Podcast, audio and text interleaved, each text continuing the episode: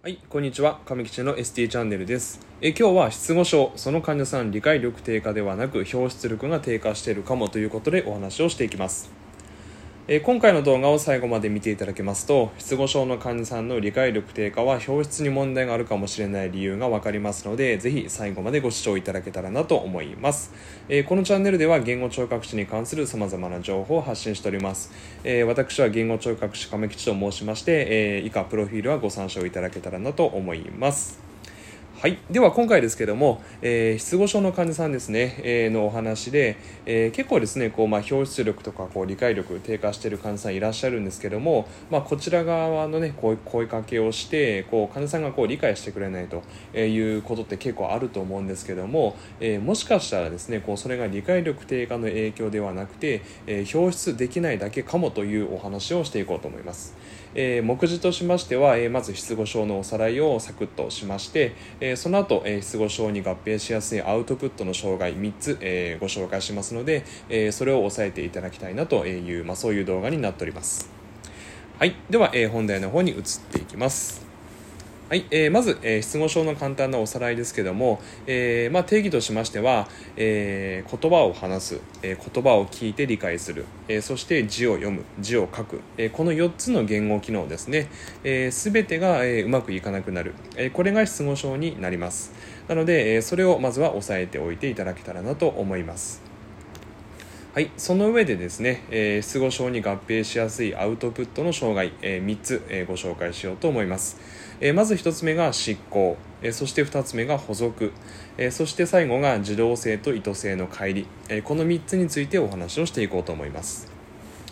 はい、ではまず、えー執行とはというお話なんですけども、えー執行はですね、えー運動麻痺や失調、えー認知症や注意障害などその他の高次脳機能障害などが原因ではないにもかかわらず、えー動作がうまくいかない現象なんですね。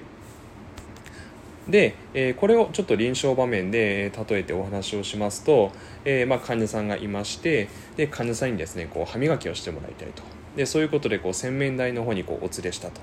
でですね、えーその時にこう、まあ、歯磨きをしてもらおうと思ったんですけども、えー他のスタッフにちょっと誰々さん来てくださいっていうふうにこう呼ばれたとします。でそしたらそのスタッフは、えー患者さんに「あじゃあちょっと今呼ばれちゃったので、えー誰々さんと今、えー私ちょっと介助につけないのでこうご自分でちょっと歯磨きをねしていただけますか?」ってこう声かけをしたとします。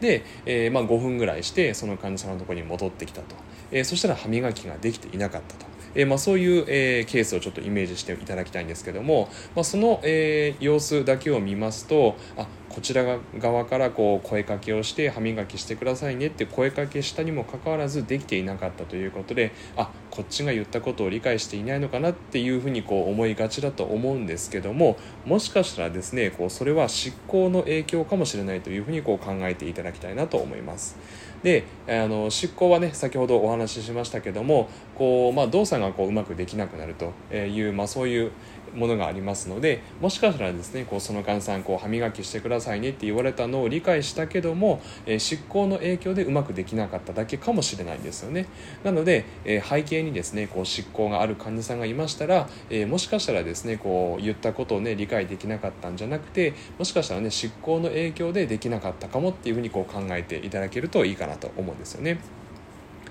はい。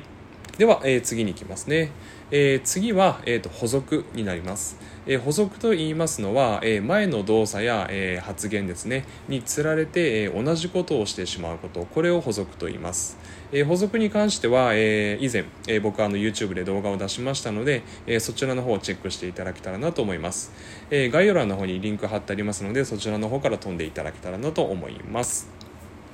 で、えー臨床場面での例としましては、えーまあ、例えばこう、まあ、ST、まあ、僕と、えー患者さんがいたとして、えー僕がですねこう患者さんに頭を触ってくださいと、えー言ったとします。でじゃあ次にじゃあ次は、えー、と鉛筆を取ってくださいと言ったとします。でその時に、えー前の動作ですねこう頭を触ってくださいという動作があた、あの頭に残ってしまって、えー次に鉛筆を取ってくださいと言ってもこう頭を触ってしまうと、えーいうのがまあ補足になるんですよね、まあ、ほんの一例ですけども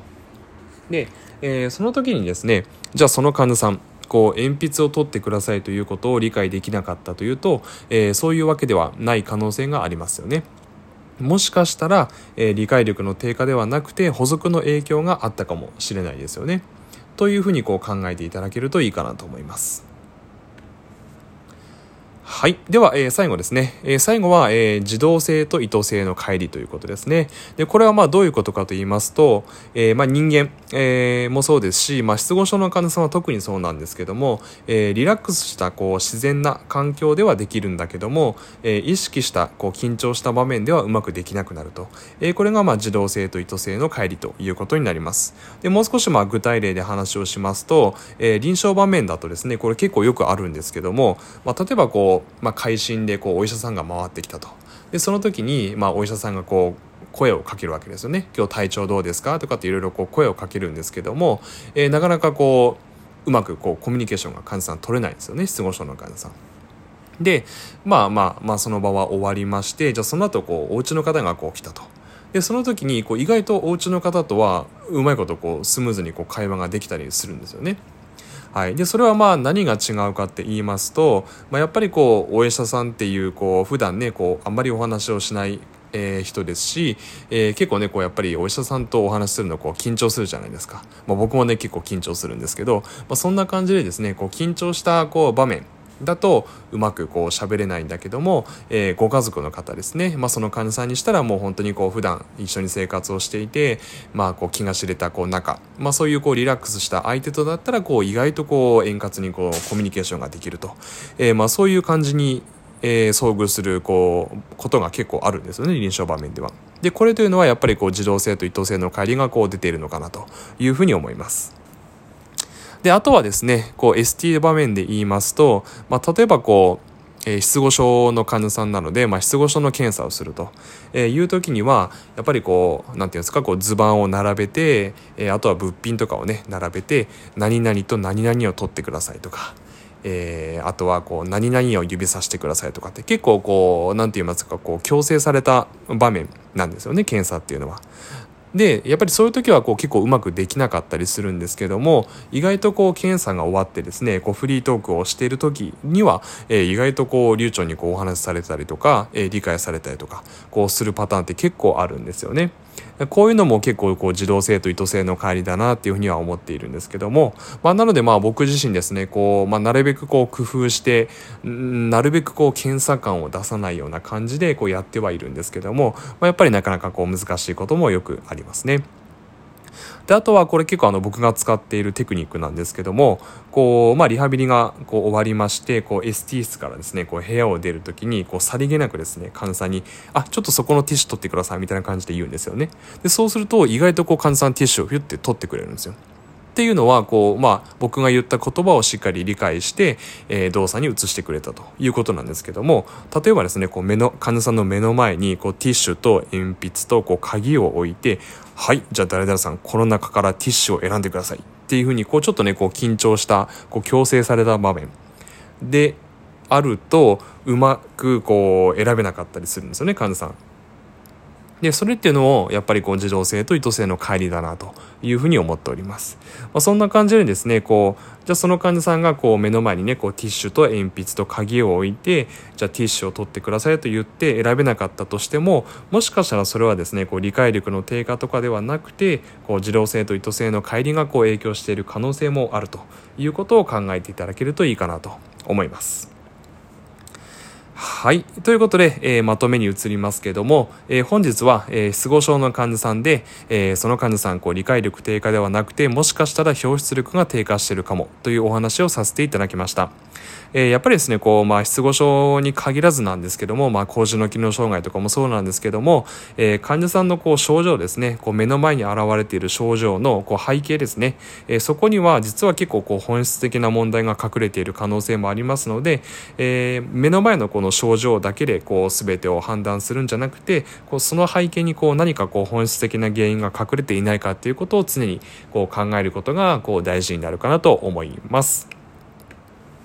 はい。ということで、えー、今日の動画は以上になります、えー、最後までご視聴いただきありがとうございました。えー、これからも言語聴覚士に関する、えー、情報を発信し続けていきまして、なるべく、えー、身近にこう言語聴覚士という情報が皆さんにお伝わり、お伝えできますように、え、これからも動画を配信し続けていこうと思います。え、以下各種 SNS の方もやっておりますので、ぜひそちらの方もチェックしていただきたいですし、あとは最近ですね、あの、クラブハウスも始めましたので、え、言語聴覚士上吉と検索していただければ、えー、検索に上がってくると思いますので、えー、ぜひそちらの方もフォローしていただけたらなと思います。で、あと、えー、この動画良かったと思ったら、えー、そしてこのチャンネルが良かったと思ったら、チャンネル登録もぜひよろしくお願いいたします。はい。では、えー、今回の動画は以上になります。えー、最後までご視聴いただいた方ありがとうございました。えー、また、えー、次回の動画でお会いいたしましょう。ではまた。